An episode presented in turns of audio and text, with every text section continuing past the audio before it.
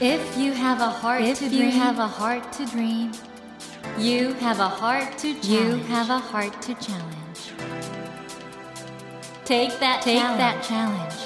and realize and realize your dream. your dream. Dream Heart ドリームハート政教新聞がお送りします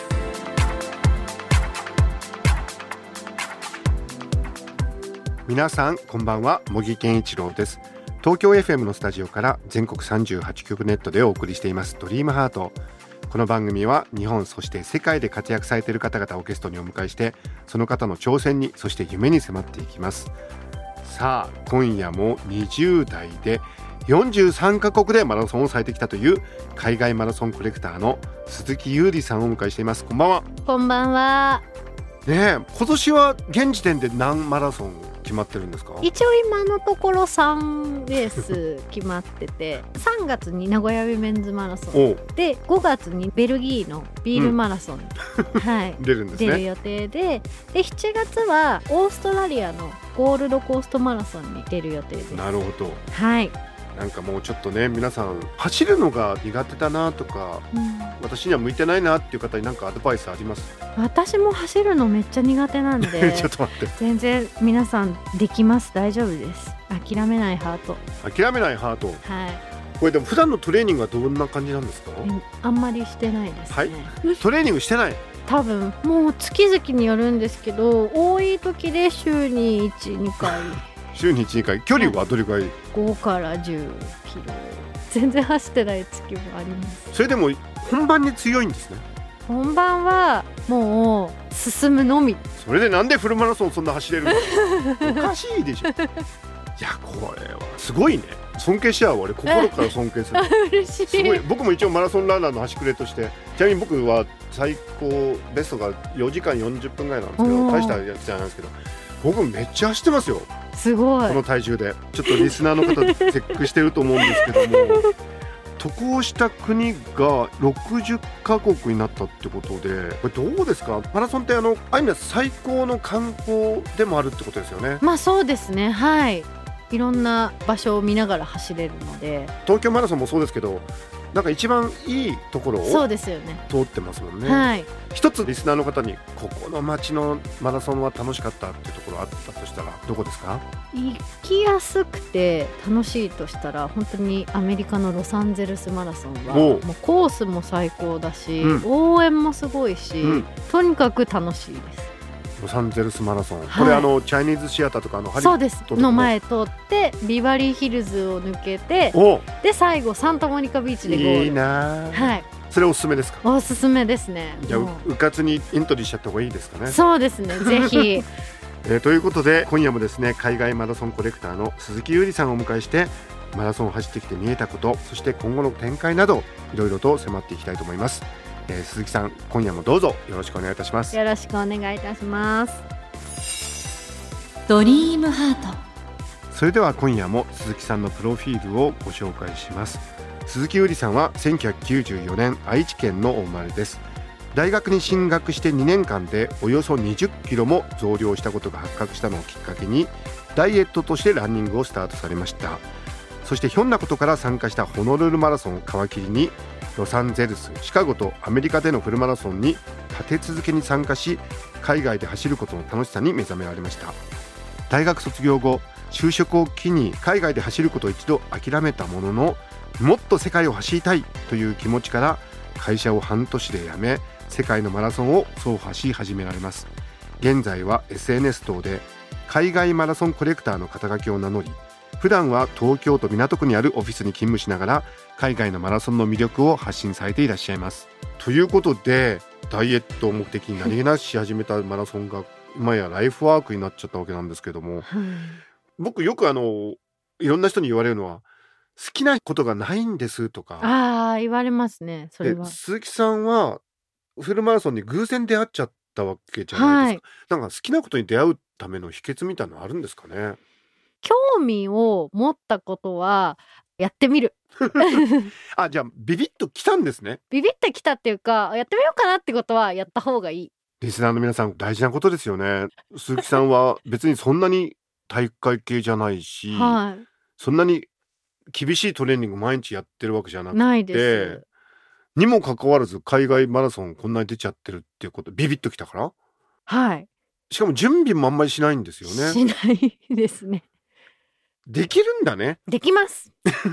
でも途中で走ってて苦しいなと思った時のここ歩きのます。歩けば大丈夫大 丈夫。じゃあできるんだみんなできます。じゃあなんでみんなできないと思ってんですかね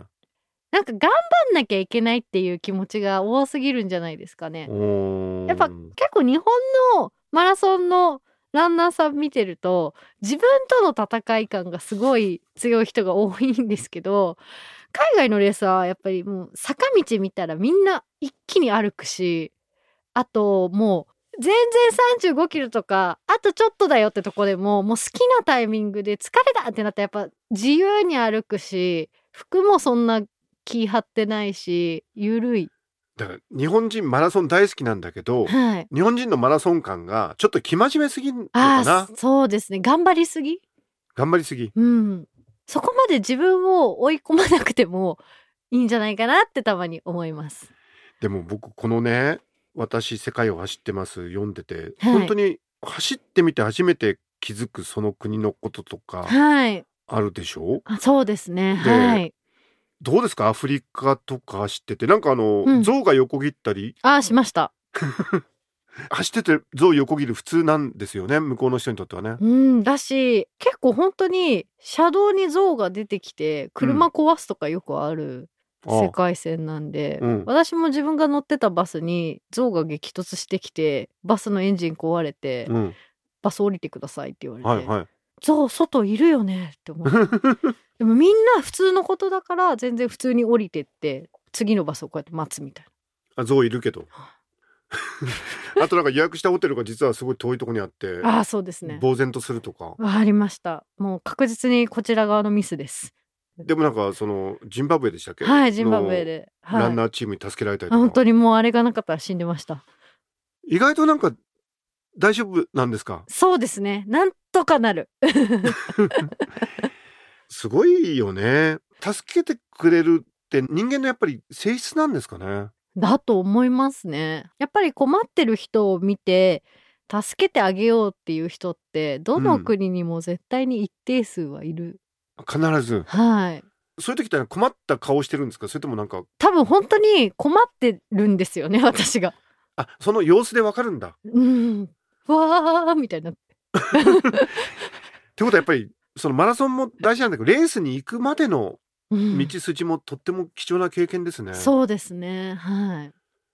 この私世界を走ってます本当に素晴らしい本なんですけどもはいこの中でねちょっとホッとする瞬間っていうのもあってみんなでなんかちょっとくつろいでる時とか、はい走り終わってよかったなと思った時とか、マラソン走っててなんか一番心が安らぐ瞬間ってどういう時ですか、なんかエイドステーションでうんうん「頑張ってね」みたいな。お水とか渡されるんですけどもうそのエイドステーションの人がめちゃくちゃ応援してくれたりへえもうフェスみたいな感じでこうんうんううん盛り上がって応援してくれたりすると、なんかこっちも「おーありがとう」みたいになったりしますね。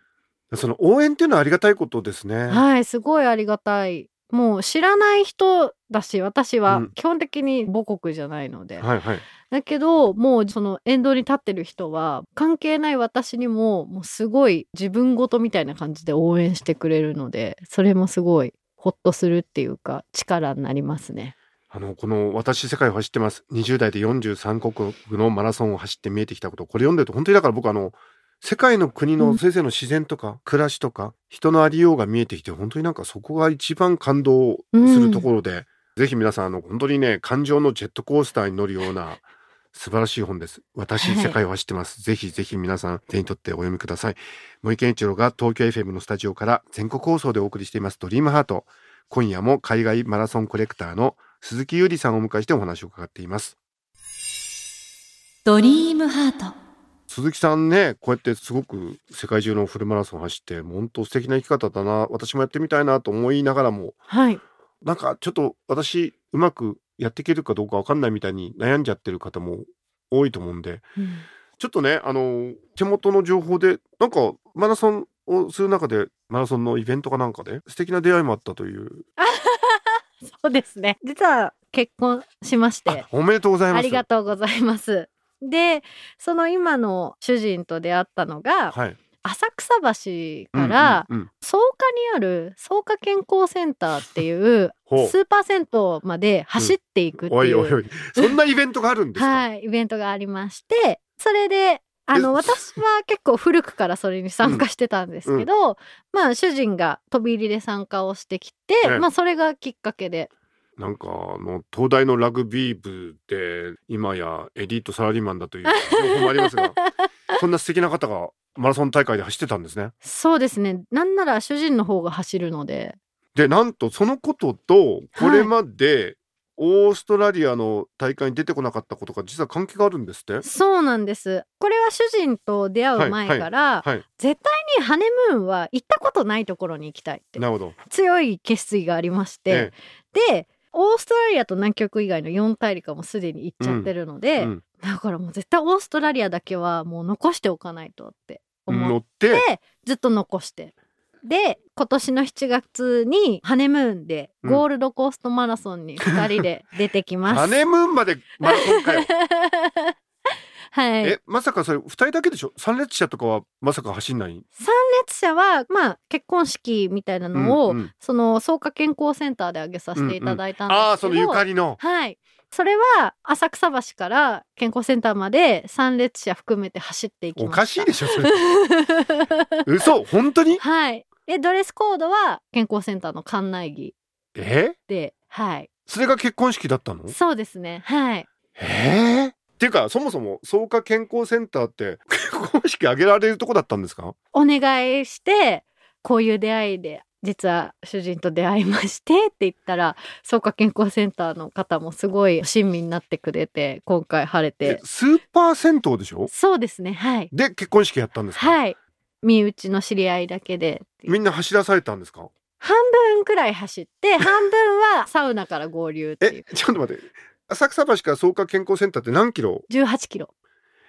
いきなり走ったらちょっとなみんな大変だよねまあでも脱落者もなく無事全員完走していただいて、一生忘れられない結婚式になりましたねそうですねはいじゃあゴールドコーストマラソンはお二人だけそうですねあーはいよかったっていうか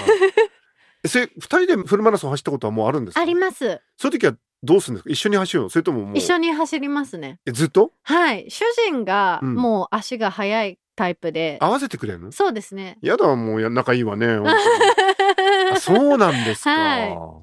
えそういう出会いもあるんだねはいありますご結婚されて今後はフルマラソン大会はどうされる1ヶ月に今までその6週間連続とかでうんマラソンに出てたんですけど、うんちょっとさすがにそれは まあ結婚してからは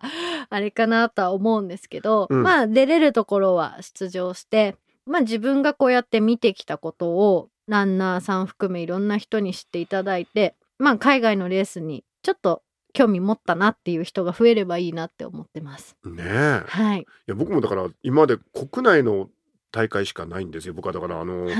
東京と佐賀と大阪つくばだかはい、らこれ読んだらあれ海外のマラソン大会も面白いかもって思いましたね、はい、ぜひぜひ ちょっと待ってゴールドコーストマラソンぜひ。あでも季節が 逆かだかそうです。ら冬冬。何度ぐらいなんですかねあ、でもそんなすごい寒いわけではないみたい です。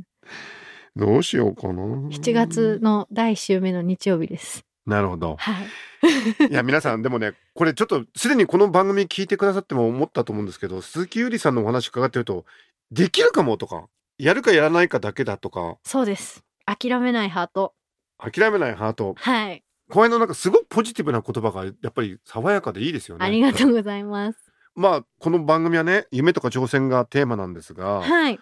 フルマラソンを含め今後どういう夢挑戦していきたいですかそうですね。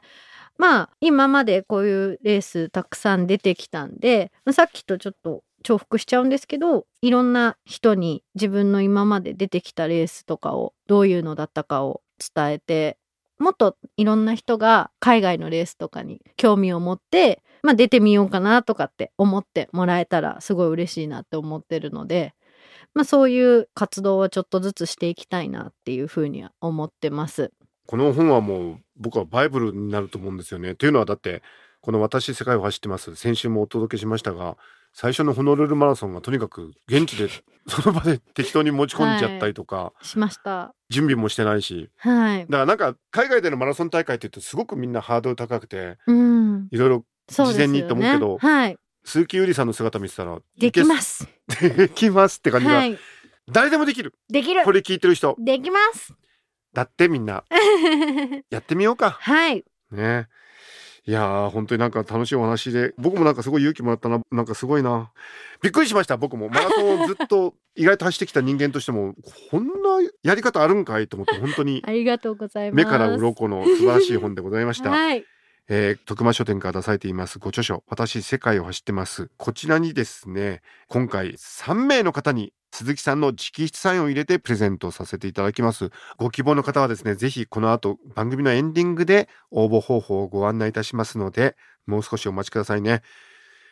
鈴木さんあの最後にこの本「私世界を走ってます」これから読んでみたいっていう方もいらっしゃると思うので、はい改めて興味を持ったリスナーの皆さんにメッセージをお願いできますでしょうかはい私が20代で53レース走った経緯とかあとどういう風に走ってきたのかあと何をそれで感じたのかといういろんなことが、まあ、笑いあり涙ありで書いてありますちょっと今心がくじけそうっていう人に背中を押すような本になってたらいいなと思ってますのでぜひ皆さんお手に取っていただければ嬉しいですこの表紙がまたいいですよねありがとうございなまんすか可愛い素敵なイラストでうん可愛いんですとてもいい本になってます。ジャケ買いもできる本かと思います。あぜりひが皆とうさごんざいますお買い求めください。えーということで森健一郎が東京 FM のスタジオから全国放送でお送りしています「ドリームハート今夜も海外マラソンコレクターの鈴木優里さんをお迎えしました鈴木さん2週続けてありがとうございましたありがとうございました。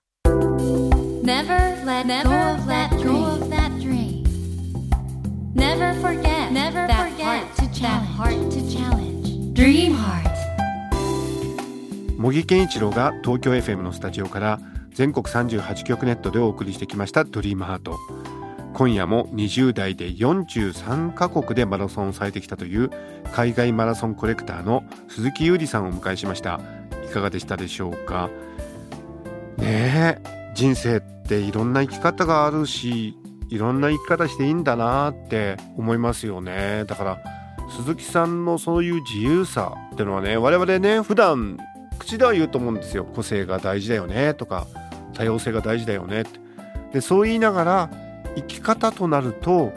こうしなくちゃいけないんじゃないかっていう風に固定観念にとらわれてしまうそういうこともあると思うんですけども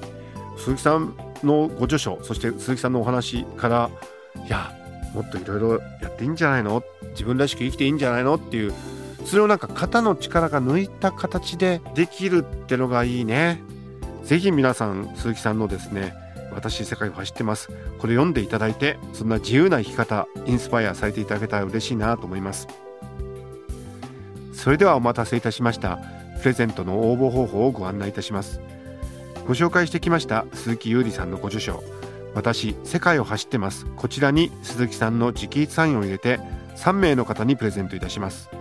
ご希望の方は必要事項を明記の上ドリームハートのホームページよりご応募ください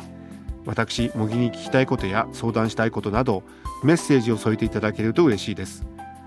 なお当選者の発表は商品の発送をもって返させていただきますたくさんのご応募お待ちしておりますそしてスマホアプリオーディではドリームハートの番外編番組